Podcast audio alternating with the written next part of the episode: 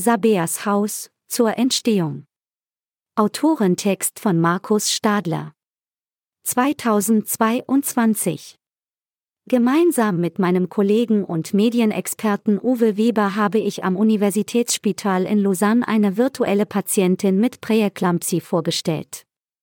Leslie Chan, eine real existierende Amerikanerin, hat zu Schulungszwecken ihren Körper replizieren lassen.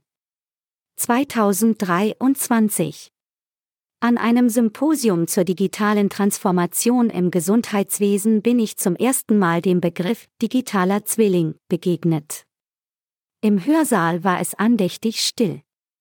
Die beiden Ereignisse aus den Jahren 2022 und 2023 bieten genügend Stoff, um daraus einen Roman zu entwickeln, der nun als Podcast vorliegt. Sabeas Haus 2022 bis 2024 Experimente mit Statistik und Algorithmen. Den Begriff künstliche Intelligenz verwende ich nicht. Er impliziert nämlich, dass die Menschheit über echte Intelligenz verfügt. Und die ist noch nicht abschließend definiert. 2024 Publikation der Dystopie Sabeas Haus Zum Inhalt Sabea ist eine archetypische Pflegefachfrau. Ihre sympathische, ausgeglichene Art und ihre einfache Lebensweise machen sie zur idealen Protagonistin. Etwas anders verhält es sich mit dem ehrgeizigen und in geheime Geschäfte verwickelten Assistenzarzt Ambrosius Lemmer. Bei ihm weiß man nie so genau, woran man ist. Das Ding ist nun, dass im Pflege- und Alterszentrum Elfenberg in Bühlwil Personalmangel herrscht. Hinzu kommt, dass die Unterstützung unserer Patientinnen und Patienten durch Pflegeroboterinnen und Roboter zu den aktuellen Megatrends gehört, und zwar sowohl in der Gesundheitspolitik, der Gesundheitsökonomie als auch in der Bildung und der medizinisch-technischen Entwicklung. Ein Beispiel sind digitale Wagen, die eine ungewöhnliche Gewichtszunahme durch Ödeme direkt der Spitex melden. Solche Produkte werden etwa im Living Lab in Biel entwickelt.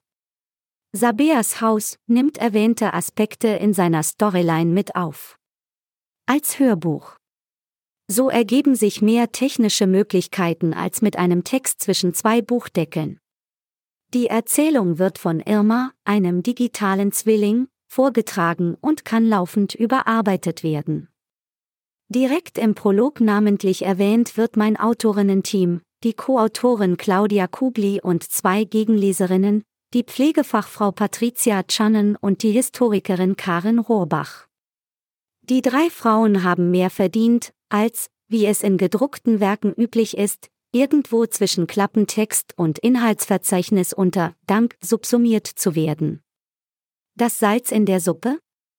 Eine ganz normale Liebesgeschichte zwischen Sabea, meiner Heldin, und Dr. Ambrosius Lemmer, meinem Antihelden. Ecken, Kanten, Irritationen, Abgründe, explizite Stellen? Doch, die gibt es. Aber sie sind sprachlich so aufbereitet, dass man beim Hören Wäsche bügeln kann, ohne gleich in Schnappatmung zu verfallen. Spotify und Apple sehen das auch so. Der Plot. Klar, es gibt einen. Unser Gesundheitswesen steuert ungebremst darauf zu.